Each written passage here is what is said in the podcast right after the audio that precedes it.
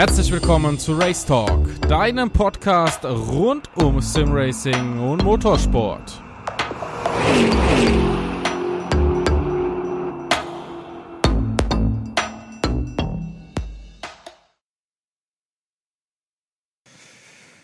Podcast Nummer 9 steht an. Wir haben hier zwei Gäste, über die ich mich richtig freue. Hab sie schon sehr oft persönlich getroffen. Eine super, ein super Duo, was wir hier haben. Und zwar ist das einmal der Philipp Agnauer und der Per Kränke. Beide vom Sorg eSports Team. Herzlich willkommen. Servus. Hi.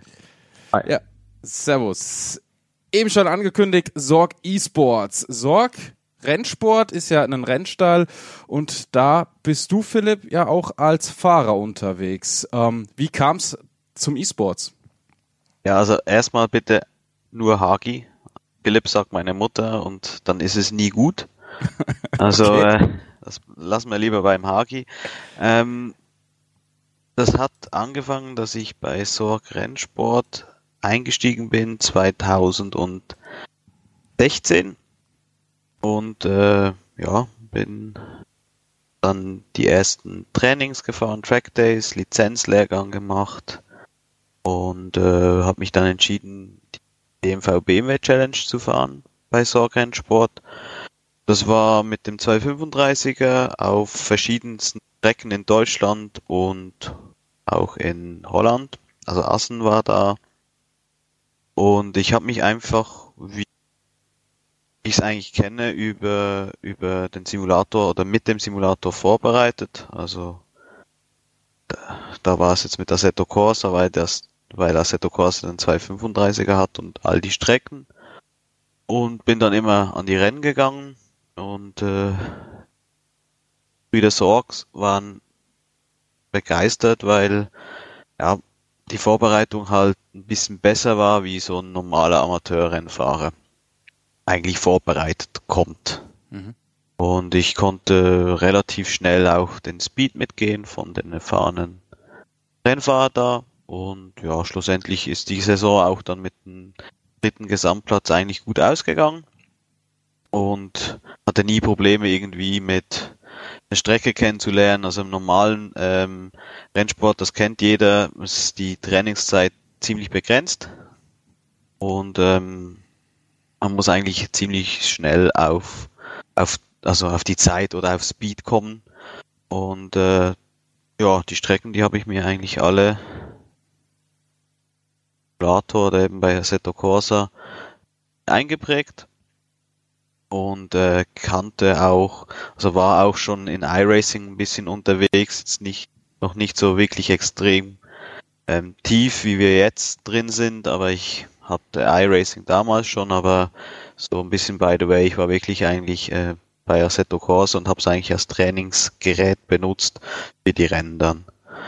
Und ja, die Sorgs waren dann äh, ziemlich begeistert davon und haben gesagt, hier, da müssen wir was machen, da kann man als Rennteam davon profitieren, wenn wir da jemand haben und auch äh, mehrere Leute dann, die äh, sich da auskennen. Dann sind wir 2017 so, wenn wir, ich sage jetzt mal, ins Business reinkommen oder in die Szene überhaupt reinkommen und verstehen, wie es funktioniert, weil ich halt noch nicht wirklich in der Sim-Racing-Szene drin war. War da mit Gym Racing, kennt eigentlich jeder, jeder ähm, haben wir dann eine Kooperation gemacht, äh, weil ich da auch den ein oder anderen vom Team schon von früher gekannt habe oder immer noch kenne.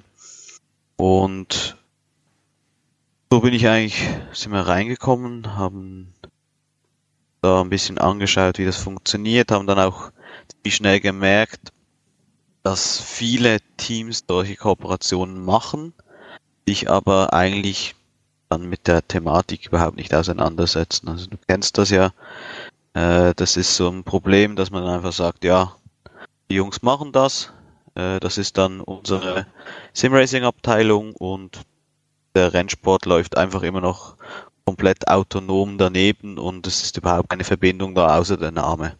Mhm. Ähm, das war uns dann zu wenig, mhm.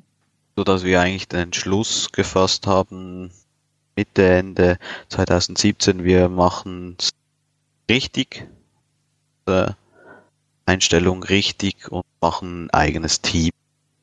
Wirklich ein eigenes E-Sports-Team, das aber auch zu Sorg-Rennsport wirklich gehört, also eingebunden ist in die Sorg-Rennsport-Familie. Und da hast du auch äh, deinen Teil beigetragen und mir als Berater eigentlich viel Inputs und viel geholfen, dass, äh, dass das dann auch zum 1. Januar 2018 wirklich zum Stande gekommen ist. Auf jeden äh, Fall eine sehr, sehr schöne Entwicklung. Also wenn man bei euch unterwegs ist, sieht man ja auch, dass die Jungs im Zelt dabei sind, von allen gegrüßt werden, ähm, in der Box unterwegs sind. Also eigentlich wie, wie die Mechaniker. Ja, das ist, das ist ja eigentlich der, das, das, das, was wir, was uns eigentlich wichtig ist, ähm, was wir vorleben oder auch aufzeigen wollen. Also die Jungs von Sorg eSport, das ist eine Abteilung in der Organisation Sorg Rennsport. Das heißt, die Jungs gehören dazu, am Ring, äh, in der Box, äh, gehören dazu. Also da gab es ja ein Beispiel beim 24-Stunden-Rennen, wo man da nicht in die Box rein gekommen, also die Leute nicht in die Box reingekommen sind, weil es da so einen Türsteher gab. Und äh, da waren auch äh, dann von Sorg Esports von uns Fahrer da und der Türsteher meinte, ja, ne, ne, ne, hier nur für Sorg Rennsport. Und dann ist einer von den Mechanikern rausgekommen von Sorg Rennsport und gesagt, die Jungs, die gehören dazu. Das war schon in, von Anfang an drin und das muss eigentlich auch so in der DNA von den Leuten wirklich verankert sein. Wir sind ein Team. Rennsport, E-Sport, das ist Sorg, Rennsport und eine Familie. Das möchten wir eigentlich so weiterleben und auch äh, ja, nach außen tragen. Ja, gelingt, glaube ich, auch gut. Dann, Peer, du bist ja über einen ganz anderen Weg zu Sorg Rennsport bzw. zu Sorg E-Sports gekommen. Mit Simracing hattest du am Anfang gar nicht so viel am Hut. Nee, gar nichts eigentlich. das muss man halt schon so sagen. Also es war äh, Zufall, klar.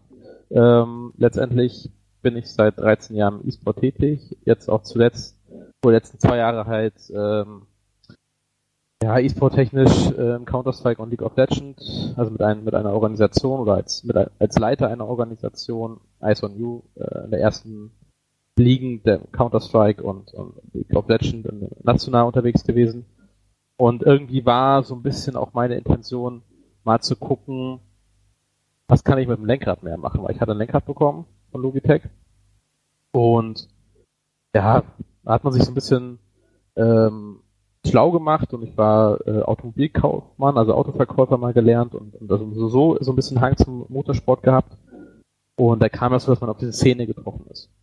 Und ähm, durch, durch den Stream weil wir auch Streamer unter Vertrag hatten, war ich halt sehr Twitch-affin und bin dann durch, durch Patrick Richter letztendlich, der äh, dann auch äh, für Sorg gestreamt hat mit, äh, einfach dran gekommen und hab auch Huggy kennengelernt und sowas und äh, für mich war so ein bisschen, das Außenbild war so ein bisschen, okay, das, was ihr macht, ist cool, aber wir können einfach noch viel mehr machen und viel mehr E-Sport-Know-how noch reinbringen, um, um diese, Erfahrung, die ich auch hatte, vielleicht auch sogar noch mit reinzubringen. Und deswegen war einfach äh, meine Anfrage auch gekommen und, und der, der Patrick Richter war so nett hat das Ganze vermittelt und ähm, habe ein, zwei Mal mit Hagi telefoniert das war halt auch super sympathisch und man war auch irgendwie direkt auf einer Linie. Und äh, so kam man dazu, ne? Und seitdem ist halt auch äh, Motorsportfieber bei mir angesagt. Ja, du hast gerade gesagt, du kommst aus dem organisierten E-Sports, also ihr wart oder Ice on You ist, war, wie auch immer, ziemlich weit oben in den deutschen Ligen oder in den Landesligen. Ähm, wo, wo siehst du den großen Unterschied im Moment noch gegenüber diesen doch schon sehr, sehr professionellen Strukturen im generell im E-Sports und äh, dann auf der anderen Seite Simracing, was ja mehr oder weniger gerade so aus den Kinderschuhen entsteht?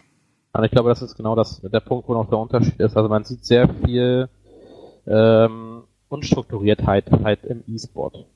Und ähm, Äh, Entschuldigung, im Sim-Racing. So, das heißt, es, äh, es wächst sehr schnell und es ist manchmal auch sehr schädlich, wenn irgendwas schnell, schnell wächst. Und ähm, wir haben im E-Sport ja einen Verband, es gibt äh, sehr viel Unterstützung, wenn du zum Beispiel Verträge hast. Es ist ja letztendlich so, dass äh, in den Bereichen, wo ich auch unterwegs war, haben Spieler Verträge, es geht um Gehälter, ähm, dadurch auch um viel rechtlichen Input, Mindestlohn zum Beispiel oder ähnliches. Also äh, läuft ja alles wie eine Firma. Weil da, wo Geld reinkommt, auch durch Sponsoren und ähnliches, musst du eine rechtliche Struktur haben. Und ähm, weil es, es geht um Geld. Am Ende des Tages äh, ist immer der, der Punkt im E-Sport, es ist halt immer kommerziell, wie auch Fußball und ähnliches ist. Das heißt, äh, du kriegst Geld, du musst es verwalten, du musst es ausgeben. Und das sind halt Strukturen, die auf Sim-Racing sicherlich jetzt zukommen werden und auch teilweise zukommen. Und da musst du halt darauf vorbereitet sein. Und da müssen halt auch die äh, Strukturen passen. Da musst du halt äh, eine Rechtsform oder eine Vereinsstruktur wählen, zum Beispiel. Und äh, das sind so Sachen, wo ich glaube noch so ein bisschen Nachholbedarf ist.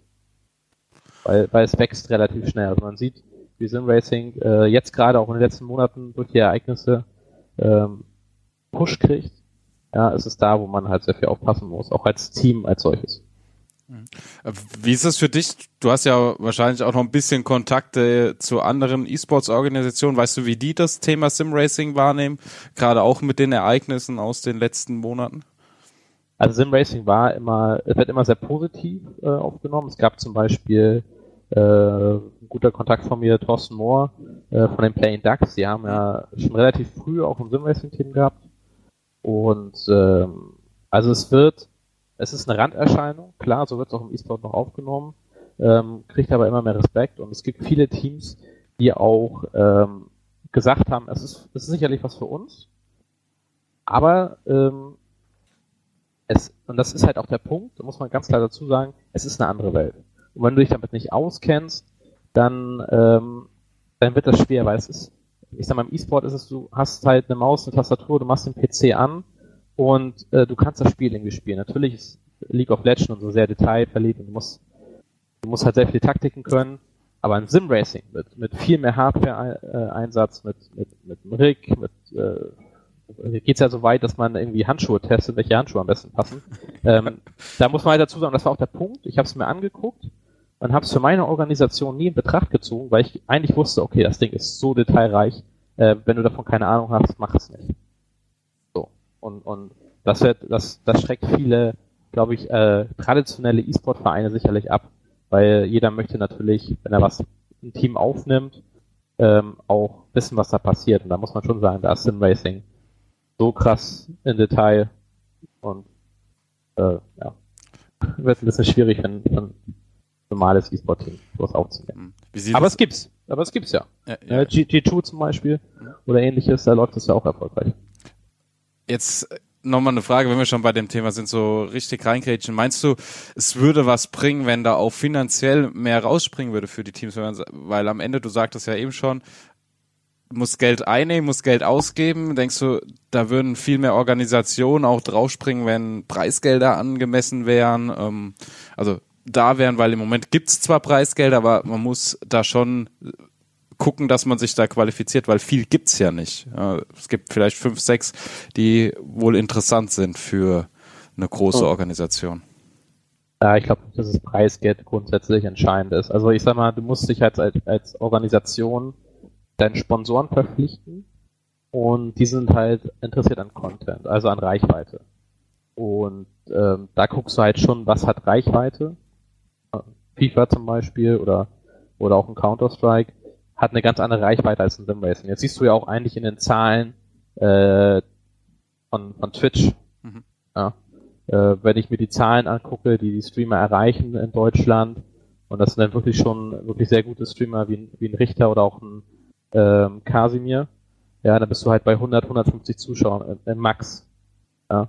Aber was du an Reichweite generieren kannst, äh, im Counter-Strike League of Legends Bereich sprechen wir, FIFA vielleicht auch, sprechen wir von tausenden Zuschauern. Und da ist Preisgeld eher äh, separat, da ist der Content eher entscheidend und den bringt Sim Racing in der Form noch nicht. Noch nicht, du sagst es. Noch nicht. Ja. Hagi, ähm, wie nimmst du diese Zusammenarbeit wahr? Du kommst ja nicht aus dem E-Sports-Bereich. Wie war das für dich mit dem Per dann zusammenzuarbeiten und diese Eindrücke da mitzunehmen in, in den Bereich Simracing? Ja, das war eigentlich äh, äh, für mich der einzige logische Weg zu. Hm. Ich bin ein alter Counter-Strike-Zocker.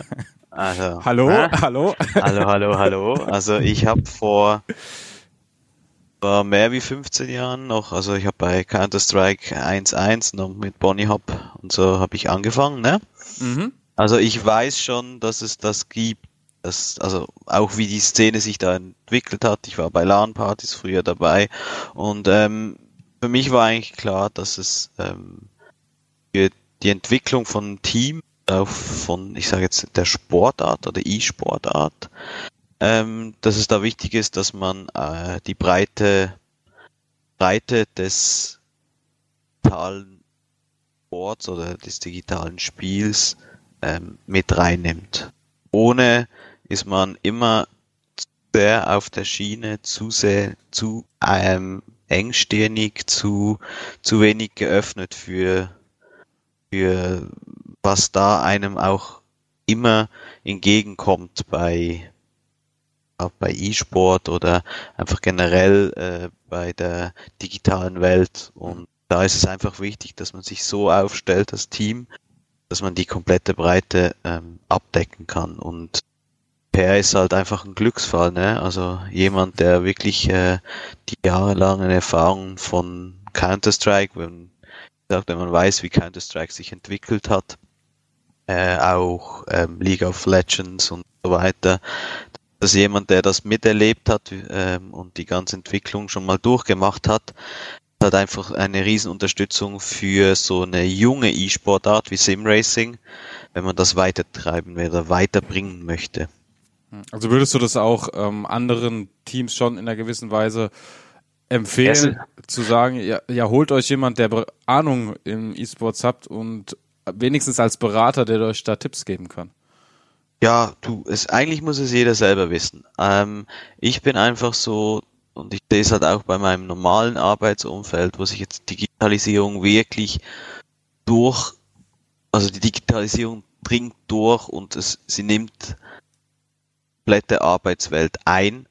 Und ähm, ich sehe es halt einfach als, als Unterstützung und als, als Mehrwert für ein Team, ähm, dass man halt ähm, auch eine andere Ansichten halt mal ein bisschen reinnimmt und wo auf der Schiene bleibt, wo man schon die letzten fünf, sechs Jahre ist und das Gefühl hat, das ist richtig, halt ein bisschen auch mal ein bisschen aufs Glatteis bewegt und halt mal guckt, was, was da kommt und was es da noch für Möglichkeiten gibt.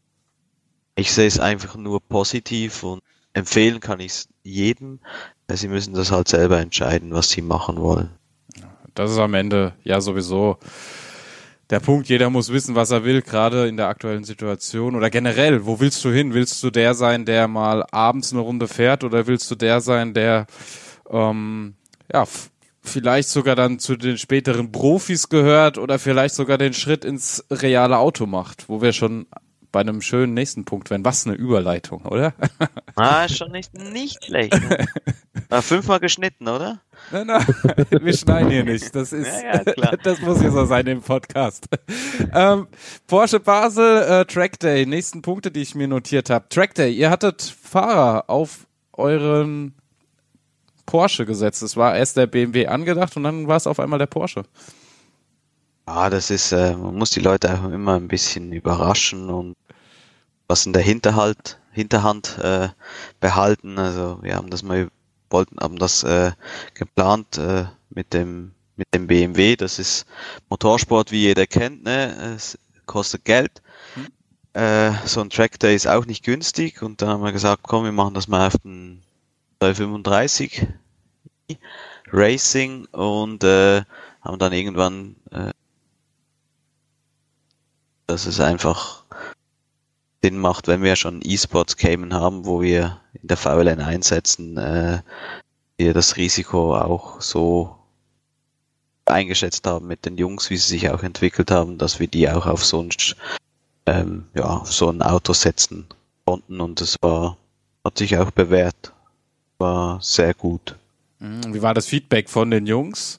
Ähm, wie haben die reagiert, als sie dann aus dem Auto raus sind? War das laut denen eine große Umstellung von Sim zu Real oder ging das relativ schnell und wie habt ihr das nochmal wahrgenommen? Dann selbst, ihr saß ja, glaube ich, daneben.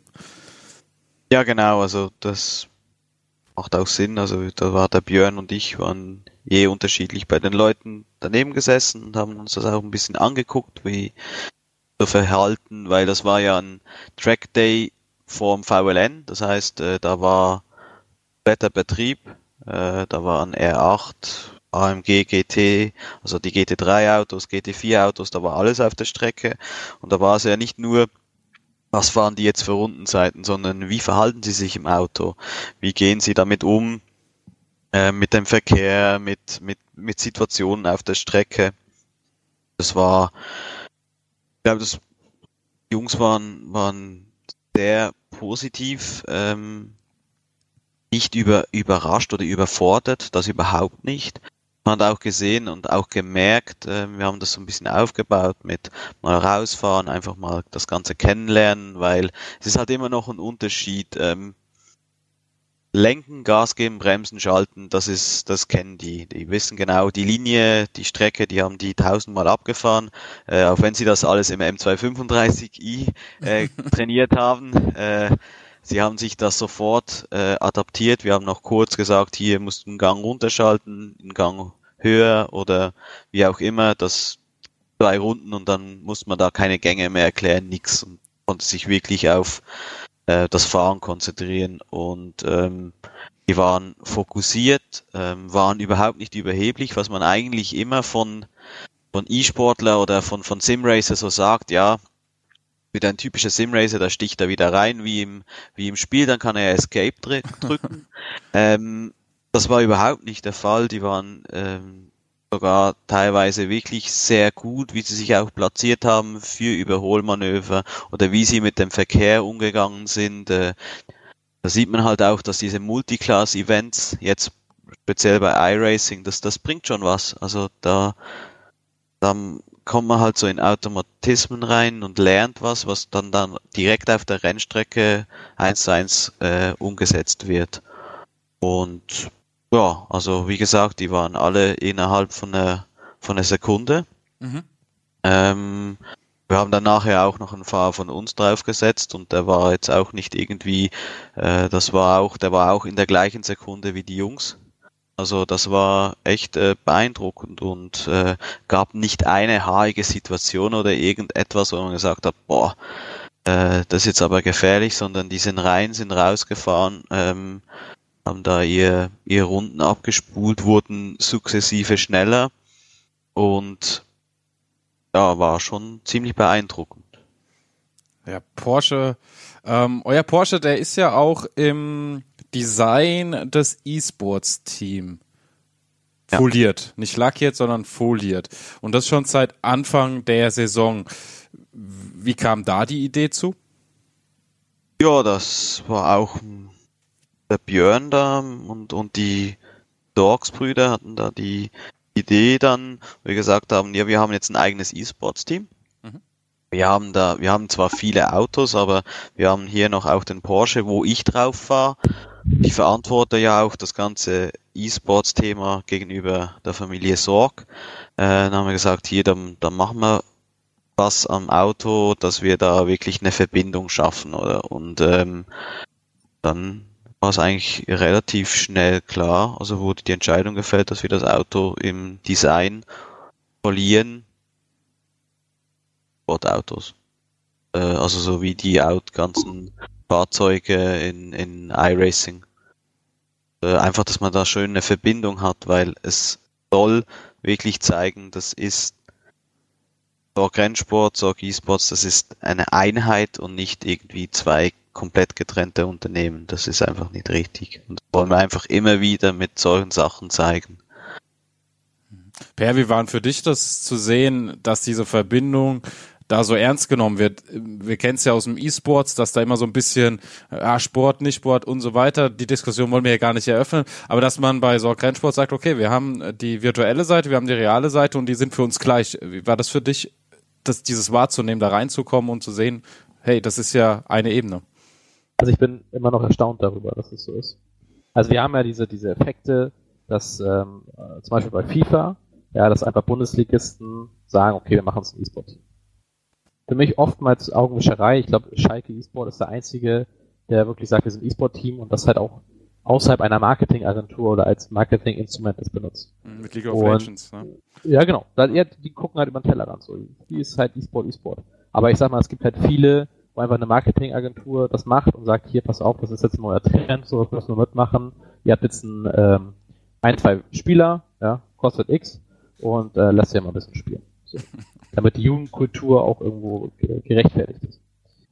Hier muss man aber sagen, man hat echt, also da muss man halt echt gut abnehmen von den beiden Brüdern und auch, äh, auch viele Einzelne, so wie Björn und sowas, die das unheimlich supporten. Mit, mit wirklich, äh, mit einer Liebe, mit, mit allen Möglichkeiten, muss man echt krass sagen.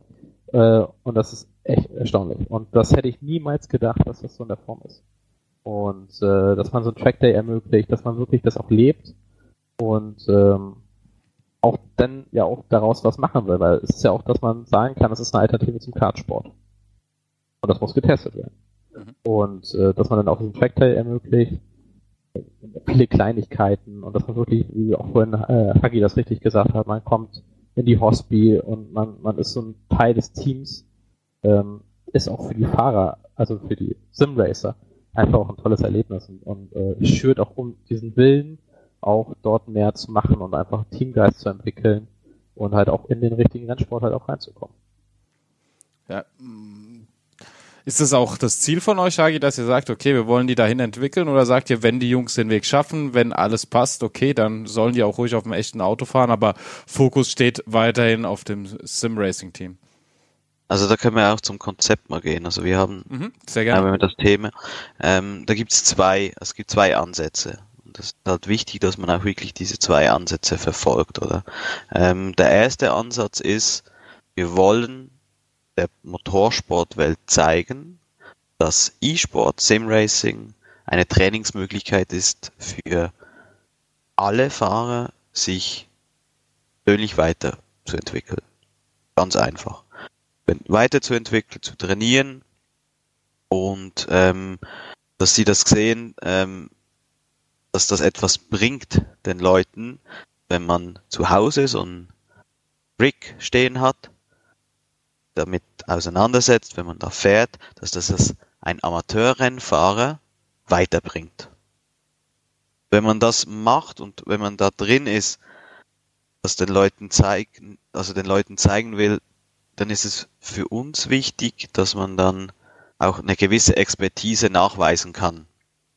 Und die kann man nur nachweisen, wenn man in der Szene wirklich stabil und auch gefestigt ist.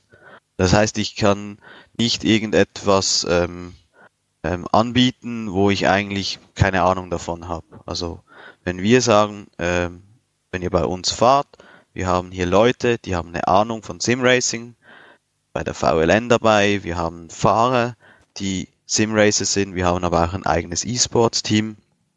Ihr könnt dahin, wenn euch das Thema interessiert, habt ihr auch E-Mail-Adressen, wo ihr hinschreiben könnt und euch wird geholfen. Punkt. Also das ist mal der erste Punkt, was auch wichtig ist, man da wirklich ähm, Kompetenz nachweisen kann. Und mhm. die kann man nur, wenn man auch in der Szene oder in dem Thema wirklich auch, ich sage jetzt, top oder dabei ist bei den Top-Leuten weltweit. Mhm. Mal der erste Ansatz. Und das andere ist halt wirklich auch so, wie es der Per schon gesagt hat, Simracing muss nicht die Alternative für Kartsport sein, aber es kann einfach auch eine Unterstützung in der Ausbildung zum Rennfahrer sein. Ich bringe das immer mit dem Beispiel, du kannst einen Junge ins Kart setzen, der macht die komplette Kartausbildung, der kann super lenken, der ist perfekt, der weiß, dass eine weiche Hinterachse mehr Griff bringt, eine harte Hinterachse pff, lenkt besser ein, bla bla bla, Sturz, das kann er alles wenn er gut ist, wenn er, wenn er nicht gut ist und faul ist, dann sagt er seinem Papa einfach immer, es ist alles gut und er lenkt ein bisschen anders, aber er ist auch schnell. Kommt da raus, kommt ein Formel rein, weiß nicht, Formel 4 oder so, dann hat er einen Renningenieur und dann sagt er, jetzt gib mir mal ein bisschen Feedback, was brauchst du, wie, wo, was. Dann hat er keine Ahnung. Der weiß nicht, was Vorspur ist, der weiß nicht, was die Dämpfer machen, der weiß nicht, der hat keine Ahnung von irgendwas, was Fahrzeuggeometrie oder Fahrwerksgeometrie angeht. Wenn man hier bei uns mal guckt, das Beispiel hier unsere LMP1-Jungs, ähm, die wissen nicht nur, was die ganzen Fahrwerkseinstellungen machen, die kennen sich auch noch wirklich perfekt mit dem ganzen Hybridsystem aus. Die wissen ganz genau, wie, wo, was rekuperieren, wie, also wirklich der Unterschied, wie extrem das ist. Und wir haben bei uns Jungs, die sind nicht viel älter wie Radfahrer. Könnten auch da in der Schiene sein. Mhm.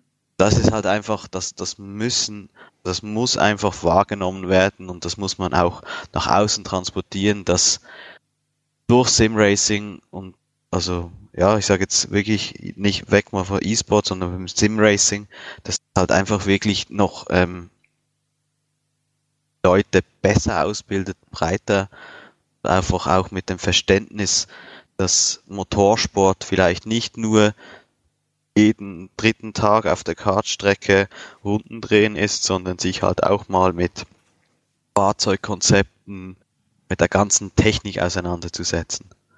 Das lernt man beim ähm, bei Simracing perfekt.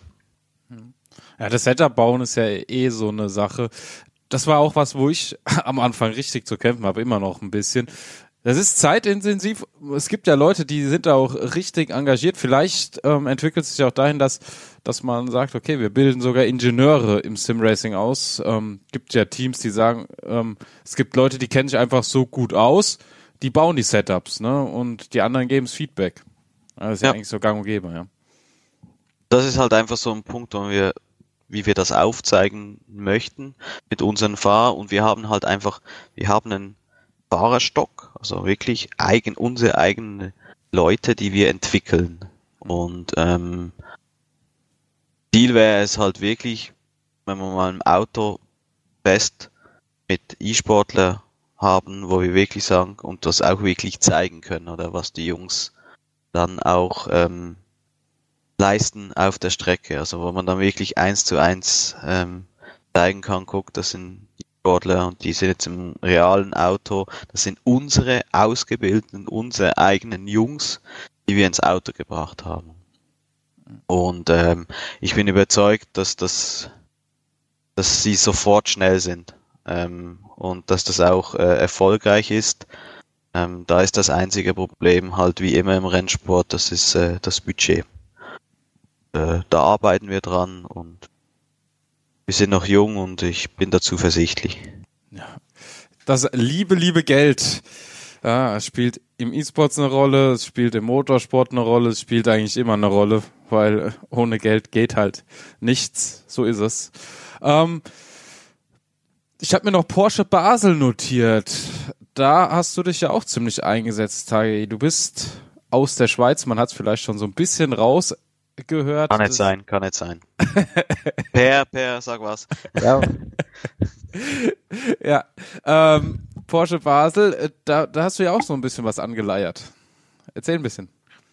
Ja, also es ist ja nicht, also angefangen hat es ja nicht mit Porsche Basel, sondern wirklich angefangen, die ersten, die, da müssen wir wirklich erwähnen, die ersten, die eingestiegen sind bei, bei Sorg eSport, ist eigentlich BGS, also ein Werkzeughersteller. Ähm, und BGS-Technik hat sich von Anfang an da eingesetzt und hat gesagt, wir unterstützen das. Und das war schon mal für uns so ein wirklich so ein Aha-Erlebnis oder auch für mich so zu sagen, boah, es gibt wirklich BGS hat eigentlich nichts mit E-Sport zu tun. Das sind wirklich Werkzeuge, äh, ist aber ein langjähriger Partner von, von Sorg Rennsport. Sie haben sich da sofort dafür eingesetzt, dass sie hier bei uns ein Fahrzeug sponsern und auch so generell ein Sponsoring machen. Da habe ich gemerkt, okay, da ist eine gewisse Attention da von verschiedenen Seiten. Äh, jetzt gucke ich mal weiter. Dann habe ich ähm, meinen eigenen, also die Racing Fuel Academy, das ist ein persönlicher Sponsor von mir, Bekannter, den ich schon lange kenne, der Simulatoren herstellt. Dann hat, hatte ich schon die Unterstützung bei Gym Racing. Mhm. Und äh, der hat auch gesagt, ich unterstütze euch, machen da was. Wir haben dann gewisses Paket geschnürt und äh, das ist auch der Simulator, den wir immer in der Hospitality stehen haben. Der ist auch von der Racing Fuel Academy. Also er hat uns da auch dann mit unterstützt. Das ist der zweite große Partner, der bei Sorg eSport eingestiegen ist. Jetzt ähm, ist es seit das ok Oktober, ja, dass ähm, das Porsche Zentrum Basel ähm, mit auch äh, in den E-Sport-Bereich eingestiegen ist. Das ist ähm, Sponsor von mir äh, aus dem realen Rennsport. Die unterstützen mich äh, auf dem Porsche, weil ich Porsche fahre in der VLN. Und äh, sie finden das ganze Thema sehr interessant. Er hat auch selber Simulatoren zugelegt, wo wir da äh, Coaching machen hier bei uns in Basel und äh, auch äh, gewisse Events.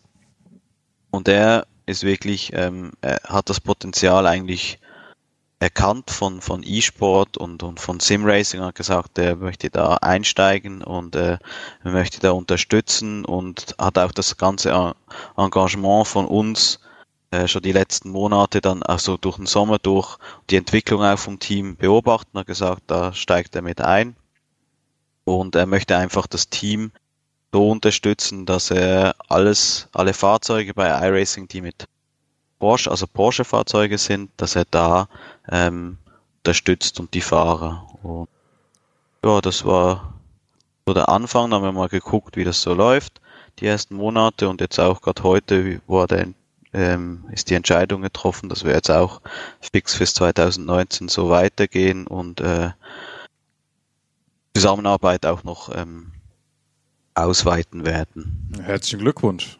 Ja, ist doch eine schöne ja. Sache, ja?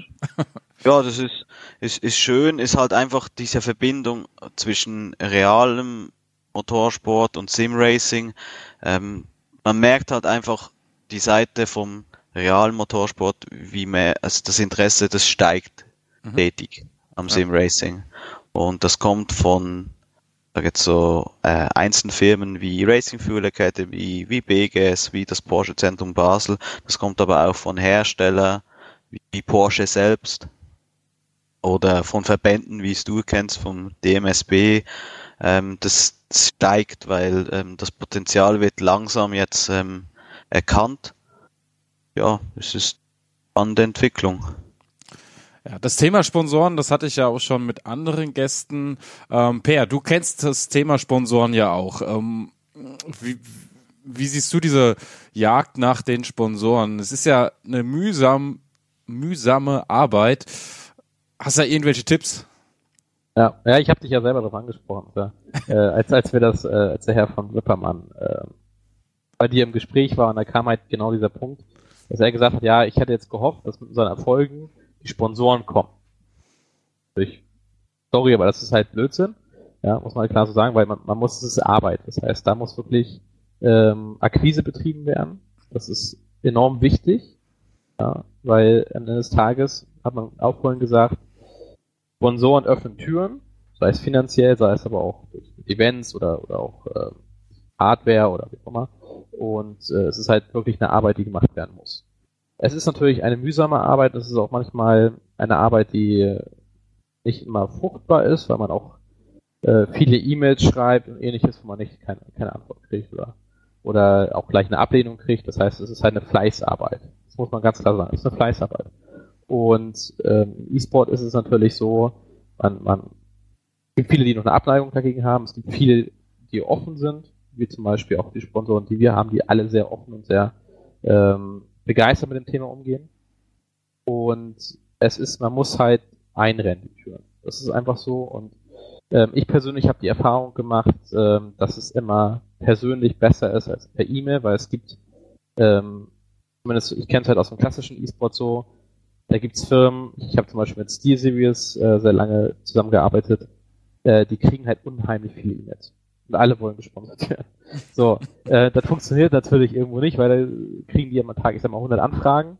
Nehmen wir jetzt mal die großen AMD oder, oder wie auch immer. Das, das kriegen die an, an, an Input täglich. Und da muss man ja rausstechen. Und ich persönlich habe das äh, mit meinem besten Freund, wo wir das halt äh, gemacht haben, ICU. Äh, wir sind auf die Messen gefahren Gamescom, das ist äh, Dreamhack zum Beispiel gewesen. Das ist aber halt Sim Racing Sim Expo als Beispiel. Und da laufen immer irgendwelche Marketingleute oder sowas rum. Und die muss man ansprechen und muss denen natürlich klar machen, warum, ja, warum, warum wir sozusagen. Und äh, man muss halt den persönlichen Kontakt. Und wenn du dann persönliche Kontakte aufbaust, äh, die Entscheider halt auch kriegst, dann, dann kannst du natürlich da ein bisschen mehr machen. Also der, der Weg, finde ich persönlich, ist halt der Tipp, ist halt A, nicht zu warten, dass jemand auf einen zukommt, das, das funktioniert nicht, schön wär's, sondern selbst aktiv werden, am besten offline auf die, ähm, auf die Events gehen, dort die Hersteller ansprechen oder fragen, wer ist dafür zuständig, wen kann ich anschreiben. Eine schöne Sponsorenmappe gehört natürlich auch dazu, mit den Bildern, mit den Erfolgen. Und dann ähm, kann sowas auch funktionieren. Da muss man halt ja, viele Frösche küssen manchmal. So, aber ähm, das ist halt so. Ne? Ja, ist Arbeit. Das vergessen auch viele. Ähm, auch wenn es für uns ein Hobby ist in einer gewissen Weise, es ist halt sehr, sehr zeitintensiv und das darf man nicht vergessen. Ja, ja deswegen hat man ja meistens, muss man dazu sagen, auch im Background ein, ein Team, was halt das macht. Wenn man halt professionell das machen möchte und die Intention hat, erfolgreich zu sein, gehört ja A dazu, die schnellen Fahrer zu haben, die vernünftigen Setups zu machen, aber auch eine Außendarstellung zu haben, auch ein Marketing zu haben. Und das ist ja sozusagen, warum wir mit äh, Hagi, mit Max, meine Wenigkeit und sowas so ein Team aufgebaut haben, mit Lennart und äh, auch noch welche, die dazukommen, sicherlich in Zukunft, weil das auch für uns ja größer wird äh, und, und die Leute viel Arbeit und viel Zeit investieren, gar nicht in das Fahren, sondern in den Drumherum. Das ist ja auch das, was du auch häufig hörst. Ja, ich habe ein Team, ich fahre gar nicht mehr so viel, weil das Team einfach Zeit kostet. Und das ist genau das. Mhm. Halt, äh, die Arbeit ist halt genauso viel meistens wie eine Setup-Arbeit. Ich kenne das nur zu gut, die fehlende Zeit, die liebe Zeit. Es ist, es ist immer wieder das Gleiche. Zeit, Geld und so weiter und so fort. Hagi, wie ist das eigentlich für dich, ähm, wenn man so einen Erfolg feiert? Du bist ja jetzt auch schon mal ähm, im 24-Stunden-Rennen mitgefahren ähm, oder generell, sagen wir mal, bleiben wir mal allgemein. Du bist ja schon mehr Rennen gefahren. Dann gewinnt man so ein Rennen und feiert dann am Ende gemeinsam, freut sich, wenn man noch die Kraft hat. Wie, wie ist denn das dann im Sim-Racing, wenn, wenn man mit dem anderen nicht so feiern kann? Ist das irgendwie komisch oder fühlt sich das genauso an? Ja, also normalerweise ist beim Sim-Racing so, wenn wir ein erfolgreiches Rennen hatten, jetzt zum Beispiel Spa letztes Jahr, hm. äh, da feiern wir eigentlich äh, länger. okay. feiern können wir auch. Aber halt, äh, ja, da bleibt man halt im Discord oder dann geht's halt noch hm, WhatsApp oder so, geht's dann noch Stunden weiter, weil man das halt, man kann es nicht so intensiv ähm, ausleben wie im richtigen Rennsport, die so man dann halt einfach innerhalb von einer Stunde dann mal voll äh, die Emotionen raus, dann Pokalübergabe, noch ein Bier und und so, dann ist das aber dann auch vorbei und dann fährt man nach Hause. Mhm. Äh, beim E-Sport ist es halt schon noch so, äh, man hat Wochen zusammen trainiert, Fakt, und äh, hat Setup gebaut über ja wie über Wochen viel Zeit investiert. Man hat eigene Gruppen im, im WhatsApp gehabt, nur für dieses Rennen. Ähm, man hat sich ausgetauscht. Man ist x Rennen gefahren, Trainingsrennen. Und äh, ja, wenn dann so ein 24er gefahren wurde und dann hat man Erfolg. Äh, man hat natürlich auch Autos, die halt vielleicht ausgefallen sind, aber jetzt bei uns ist das wirklich dann so, dass äh, dann eigentlich noch Stunden oder ich sage jetzt fast Tage, dass man sich noch immer noch zusammen ähm, darüber freut. Und das ist halt schon, ja, das ist für mich, ich finde das etwas Wichtiges, weil zeigt erstens mal eine, eine Wertschätzung vom Team gegenüber den Fahrer. Und es ist egal, welche Fahrer, sondern einfach die, die dann halt da am erfolgreichsten waren. Und ähm, ja, zeigt halt auch die, die, den Zusammenhalt im Team nicht irgendwie ein Neid oder so, sondern man freut sich einfach zusammen.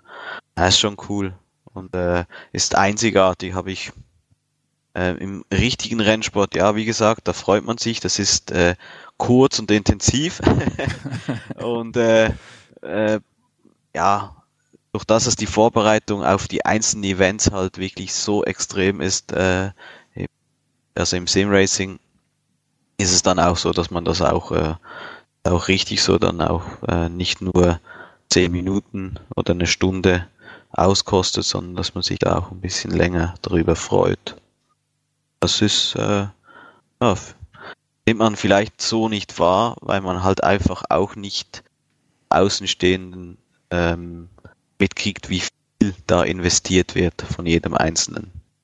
Ja, da gibt's ja auch immer die, die sagen, wir haben nicht trainiert, wir haben nur so gemacht wie damals in der Schule, ich habe nicht gelernt und dann, ja, ja.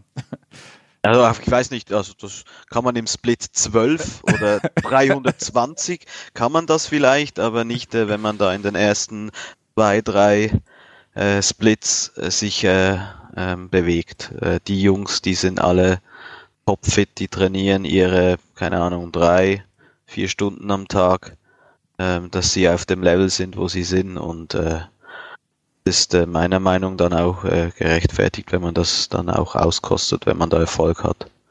Definitiv. Wie seht ihr das mit Offline-Events? Glaubt ihr, da entsteht eine Tendenz, dass das auch kommen wird, dass man viel mehr ähm, an einem Ort sich dann trifft und auch zusammenfährt? Oder also ich, ja, ja. Per, du kennst ja noch das Thema ne, LAN-Partys und so. Ja, ja. Ähm, ich auch, ja ich auch, also ja. ja. du auch, ne? Es ist ja eigentlich nichts anderes wie eine LAN-Party. Also die Sim-Expo war ja auch äh, eine super LAN-Party, wenn man da geguckt hat, wo dann jeder seinen Rig aufgebaut hat, die einen da mit äh, Holzschemel und ähm, ja, gewissen komischen Aufbauten.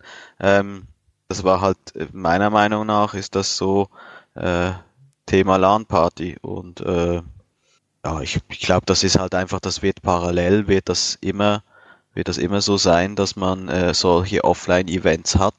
Ähm, gewisse, sag jetzt Sponsoren, Hersteller werden natürlich darauf ähm, ausgehen, dass man da ein bisschen was auch werbetechnisch für sich macht. Mhm. Macht das Sinn, dass man das offline macht bei bei sich, ähm, irgendwie im Werk oder keine Ahnung wo oder in einer Event Hall oder so eben wie die dem Expo das macht ähm, weil man dann die Leute zusammen hat.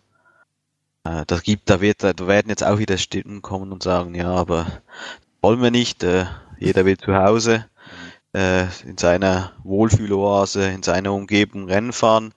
Ähm, aber Rennen fahren ist halt immer auch mit ein bisschen äh, Ungewissheit und äh, der Rennfahrer kann sich auch äh, sehr gut auf, spezielle Situationen einstellen und äh, da finde ich gar nicht schlecht, wenn es dann mal heißt, okay, ihr fahrt jetzt alle auf einem anderen Simulator oder auf einem anderen Rig wie zu Hause, äh, adaptiert euch jetzt mal. Also auch wie eine Art von Competition. Ja, äh, aber es ist halt einfach meiner Meinung nach ist das zwei verschiedene Sachen. Ne? Mhm. Aber es wird kommen, wenn wir jetzt, wenn wir gucken, äh, jetzt war die ESI One Counter-Strike Event in Köln, 16.000 Leute, die da waren. Ähm, es ist ja auch, es ist ja ein Markt. So, es ist äh, momentan im E-Sport in Deutschland, wir haben in Deutschland auch Dota-Event in Hamburg, was in der Barclaycard Arena ausgetragen wird. Mercedes-Benz war jetzt die PUBG-Turnier ähm, äh, gewesen in Berlin. Es, also es funktioniert ja da schon. Und warum soll das bei Simracing nicht funktionieren? Ähm, ich glaube, das gehört dazu, dass man einmal die Events hat, die man machen kann. Ähm, klar, man muss natürlich da, ist es ein bisschen aufwendiger, weil die ganze sozusagen die Hardware ja auch dastehen muss, aber das ist ja auch machbar. So, und äh, es wird ja auch angenommen, SimExpo ist ein Beispiel. Es wird sicherlich zukünftig noch äh, das eine oder andere größere Turnier vielleicht mal geben, wo man auch sehen wird. Und der zweite Punkt, den ich persönlich immer sehr wichtig finde, ähm, ist halt, es gibt halt auch äh, im E-Sport typisch die Bootcamps, das heißt das Trainingslager, was, was gerade auch so Team ähm, Zusammenhalt auch schürt, wenn man sich dann wirklich mal, sag mal, ein längeres Wochenende äh, mit vier, fünf Leuten äh, in so einem Bootcamp äh, trifft. Also bei Counter-Strike haben es halt immer fünf Leute plus ein Manager oder ähnliches, der dabei war. Und halt intensiv halt die Taktiken, die Trainings gemacht. Sich hingesetzt würde ja adaptiv bei Simracing Setup-Arbeit sein, etc. pp, was man halt auch offline ähm, sehr gut machen kann. Aber es ist am Ende des Tages natürlich auch alles ein finanzieller Aufwand. Ja, wie, wie heißt das eine Rocket, Rocket League da, wo sie mit dem Auto den Ball ja, hochballern? Ja, ja, also wenn die da in Las Vegas ein Stadion füllen mit Leuten, die zugucken, wie Autos durch die Gegend fliegen und einen Ball in ein Tor werfen, äh, ballern. Ne? Also wenn die das hinkriegen, dann sollen, also wenn wir da nicht in Las Vegas eine Halle füllen, dass Leute dazu gucken, wie, wie Rennen gegeneinander gefahren sind, äh, gefahren werden, äh, dann weiß ich auch nicht. Ne? Also ja. Man muss es halt einfach vermarkten, man muss eine Community schaffen, man muss eine Fanbase schaffen. Das ist halt einfach nicht alles von heute auf morgen. Also wie gesagt, Counter-Strike, das ist also für mich ein Beispiel, das ist über Jahrzehnte jetzt gewachsen, da wo es jetzt ist. Ist so. Ist so. Ah, die meisten E-Sport-Titel. PUBG ist jetzt ein bisschen was anderes, das ist ein Hype. Aber wenn wir auch äh, League of Legends sehen und was, das gibt es halt, hat jetzt gerade Geburtstag, ich weiß nicht, 13. So, also es sind halt wirklich schon Jahrzehnte, also manchmal dabei, ne? FIFA ist ja alles gewachsen. Also da ist Simracing ja noch tatsächlich relativ jung.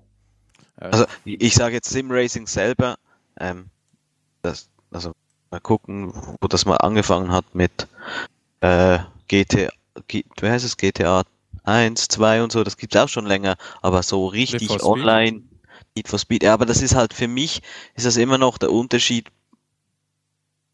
nach meiner Meinung gibt's Simracing erst richtig seit R-Factor oder so, wo man wirklich äh, pf, da werden jetzt auch wieder Leute sagen, nein, das ist nicht so, das war schon davor äh, eine Community, aber so richtig, richtig, wo man gegeneinander gefahren sind, das ist noch nicht so lange her wie bei anderen E-Sport-Arten. Ich glaube, Live for Speed war damals auch im E-Sport und macht Ja. Titel.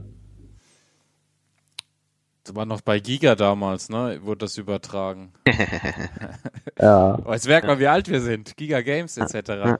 Der Giga gibt's immer noch. Zack, jetzt hast du mindestens drei, vier Leute, die den Podcast abstellen, weil ja, jetzt fangen die an mit so alten Zeugs, ey, jetzt kommt da, jetzt fällt nur noch Viva und äh, Ja, aber Giga Games, ähm, äh, Ja, das MTV, war der Anfang, ne? das Game 2, äh, Game 1, jetzt Game 2 bei den Rocket Beans, das ist, ist ja auch Ja, aber überleg mal, guck mal, wo Giga damals war, Ja. was jetzt Sport 1 mit seinem E-Sport-Sender. stark Ja, die- Entwicklung, ja. Äh, Sport 1, ihr habt auch mit Sport 1 zu tun gehabt, ne? Track Day. ja, Ja. Äh, nee, nicht Ähm, Track Day, ähm, wie Doch, heißt doch. Auf dem Track Day haben wir, auf dem Sport 1 Track Day hatten wir die Sport 1, Möglichkeit, ähm, dass wir äh, E-Sport, also auf ihr E-Sport-Seite ähm, Simracing vertreten durften. Und äh, war auch eine coole Erfahrung. Äh, äh, der Kontakt besteht Sport 1 immer. Wir haben dann einen regen Austausch und äh, ist cool, äh, so einen Medienpartner zu haben. Also das war war ein Glücksfall für, für uns und für sie natürlich auch, weil sie gemerkt haben, na, ähm, klar, da, da bei FIFA und so, da wissen sie, wo sie, äh, wo sie anklopfen müssen. Ja. Die waren ein bisschen äh, lost, was, was Simracing ist und wie man da wo, wer, was. Und äh, ja, da war es ein Glücksfall, dass wir da aneinander gekommen sind und äh, jetzt haben wir da einen Austausch und äh, ja, ich bin gespannt, was da doch äh, die Zukunft bringen wird. Also guten Das- Partner. Das ist vielleicht auch nochmal so ein großer Punkt, den man betrachten muss. Gerade im Sim-Racing, wir haben ja im, in den anderen Titeln haben, haben wir die, die Titel an sich. Wir haben FIFA, wir haben Counter-Strike, wir haben äh, League of Legends, wir haben Dota, dann ähm, Rocket League, Tetris, was weiß ich, was da noch alles gibt. Ne? Ähm, aber Sim-Racing, da haben wir ja dann als Überbegriff und haben Unterkategorien. Sprich, du gehst ja nicht hin und sagst so, ich äh, mache jetzt Sim-Racing und dann stehst du da, okay, Sim-Racing, gut, jetzt habe ich da Software 1, Softwarehersteller 2, Softwarehersteller 3, 4, 5. Ja, wo gehe ich denn jetzt hin? Wer macht denn was? Äh, wer, ist, wer ist am besten mein Ansprechpartner? Ähm, wie sind die Communities? Gehören die zusammen? Sind die anders? Ähm, oder auseinandergedröselt? Wie, wie funktioniert das? Vielleicht ist das auch nochmal so ein Schritt, was es halt schwer macht und gerade deshalb ist wichtig, auch mit Leuten dann Kontakt zu haben in der Szene, die das Ganze dann, wie du schon sagtest, dann portieren, was halt wirklich schwer zu greifen ist. Ja, das macht das Ganze ein bisschen komplex. Ja. Schon so, ja. Ähm, ja, da fehlt, wie du es mal gesagt hast, halt einfach eine gewisse Struktur. Also wir haben den Oberbegriff und darunter haben wir alles. Ein bisschen. Und äh, dann gibt es die Leute, die sagen, äh, Assetto Corsa, wir bewegen uns da, dann gibt's andere, ja, wir bewegen uns bei Gran Turismo, äh, dann kommen wir hier so und sagen, boah, iRacing. Ähm, ja, da wird dann, ich bin mal gespannt, wie man das, wie sich das entwickeln wird auch. Und äh, ich möchte da gar keine Aussage tätigen. Also wir klar ähm, der Meinung, dass äh, die Competition, das also vor allem Online-Competition und äh,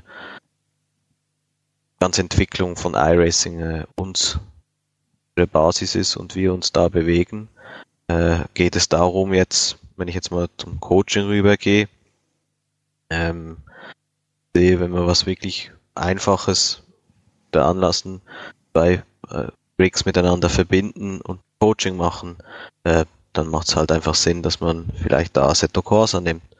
Sind halt Ansätze und ähm, ja, ich wäre froh, wenn man das auch ein bisschen offen lässt, aber das wird die Zeit zeigen, wie sich das entwickelt.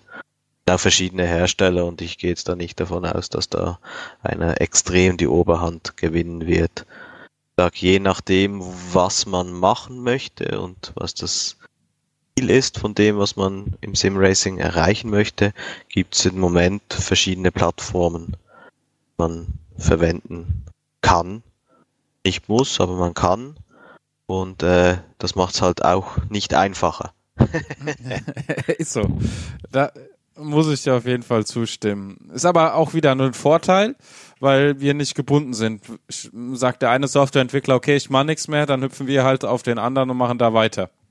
Ja, vor allem ist halt ein gesunder Konkurrenzkampf. Ne? Die pushen Eben. sich jetzt gegenseitig. Der eine bringt Tag-Nacht-Wechsel und Regen, dann sagt der andere, scheiße, äh, die bringen das, ich muss jetzt auch mal hier was machen. Also die stehen halt einfach nie still. Und äh, ja, Konkurrenz belebt das Geschäft. Ja, und dann kommt mehr und am Ende profitiert der Endverbraucher hoffentlich. Also man muss ja, man muss sagen, es gibt beim E-Sport ja auch ein Beispiel. Ähm, wir haben ja LOL, League of Legends. Mhm. Dota, es ist prinzipiell das gleiche. Ja. Jetzt gesagt. Dann gibt es von Blizzard Heroes of the Storm. Auch genau das gleiche Spielprinzip. Und dann gibt es noch Paladin. Ja, also ungefähr für einen Außenstehenden alles das gleiche. Genauso wie einer auf Simracing, jetzt sage ich mal, schaut und sagt, iRacing, äh, Race Room, Assetto Corsa ist ja irgendwo das gleiche, von allem Kreis. So. Und da gibt es im E-Sport gibt es solche Titel auch. Und der Markt ähm, hat Platz für jeden. So wird es in, in, äh, im Simracing genauso sein. Das wird der eine wird mal ein bisschen mehr im Fokus der Medien stehen, der andere weniger. Die äh, Daseinsberechtigung ist überall gegeben. Und ähm, so wird es halt auch sein. Ja. Es wird eine spannende Zukunft. Wir sind am Anfang. Mal gucken, wo es hingeht. Aber ob wir jetzt wirklich ganz am Anfang sind, also ganze Neandertaler ah. sind wir ja nicht mehr. also ähm, ich bin einfach, ja, ich bin gespannt. Ähm, würde mir einfach erhoffen, dass man dem Ganzen ein bisschen positiver entgegen äh, oder das Ganze ein bisschen positiver anschaut äh, und nicht mehr das Negative sucht in einem Wandel, sondern sich halt auch wirklich darauf einlässt und ähm, sich daran beteiligt, aktiv und positiv und äh, konstruktiv, wenn kritisch, dann konstruktiv und nicht einfach alles scheiße. Ähm, so werden wir alle zusammen das ganze Thema äh, sehr weit bringen. Da bin ich überzeugt, weil ähm, Motorsport oder Rennsport, ob das dann Motor oder elektronisch ist, das müssen wir ja heutzutage so ein bisschen ja, äh, außen vor lassen. Formel E. Ist halt einfach, ähm, gehört in die DNA vom Automobil. Ja. Das heißt, es wird es auch immer noch geben, das wird es die nächsten Jahre immer geben, ob das, oder ich sage jetzt in die Mobilität. Hm? Äh, und äh, da wird es äh, noch viele Veränderungen geben, die nächsten Jahre, Jahrzehnte. Und äh, ja, wir können jetzt aktiv etwas gestalten und äh, etwas ja, bei etwas Großem dabei sein und ich finde das äh, wirklich gut, wenn man da einbringt, nicht einfach äh, das alles abwinkt. Und in zehn Jahren sitzen wir gemeinsam dann irgendwo, hören uns diesen Podcast an und denken, Was für Idioten. Aber ist so. Das ist echt so. ja. hätten wir damals gedacht, dass wir da sitzen, wo wir jetzt sitzen, da hätten wir nur gesagt, ja, ja. Ja. Hoffentlich sitzen wir noch. Ja, du sagst auch positiv. Ja. Ja, ja. Also, Aber- Aber wenn nur noch rennen, ist auch nicht gut. ja. Ich bin gespannt. ja, ich bin auch sehr, sehr gespannt. Ja, ich guck gerade so auf die Aufnahmezeit. Wir sind wieder um die eine Stunde. Das geht immer so schnell rum. Das ist unglaublich. Ja, da schneidest eh wieder 50 Minuten raus.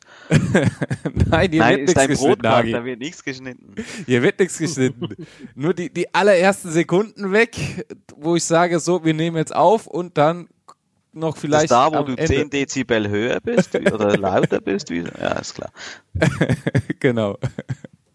genau da. Ja, ich danke euch beiden. War, war spannend. Ähm, ich glaube, das Thema könnten wir noch viel länger jetzt treiben, auch noch viel tiefer ähm, in die Materie eintauchen, aber das ist für einen Podcast halt immer ein bisschen zu viel. Ich hoffe, die Zuhörer haben doch einen schönen Einblick bekommen. Ich denke, die können auch mit euch dann immer in Kontakt treten über die Seiten ähm, Social Media. Wo findet man euch? Ja?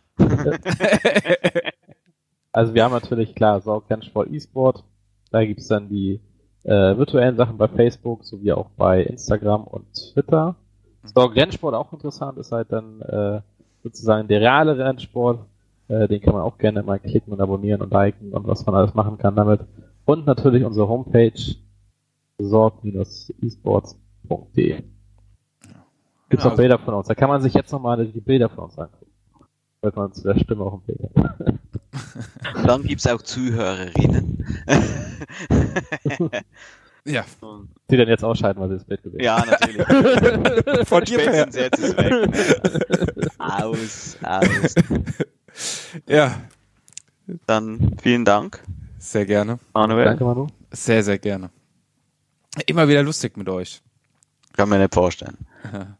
Auch wenn wir sehr, sehr professionell jetzt über den Podcast hinweg waren. Das war jetzt tatsächlich die, also wirklich die, wir haben ja schon im Vorwege so ein bisschen gesprochen und vorbereitet. äh, das war tatsächlich so die konstruktiven Stunde jetzt. Davor war ja einfach nur Rumalber. Ja, ich hole mir jetzt ein Bier. Okay. So, also Folge Nummer 9 damit auch aufgezeichnet und jetzt auch dann schon wieder fertig gehört von euch. War auf jeden Fall eine schöne Runde. Ich freue mich dann alle beim nächsten Podcast, dem zehnten Podcast im Rahmen der Race Talk Serie begrüßen zu dürfen. Bis dahin.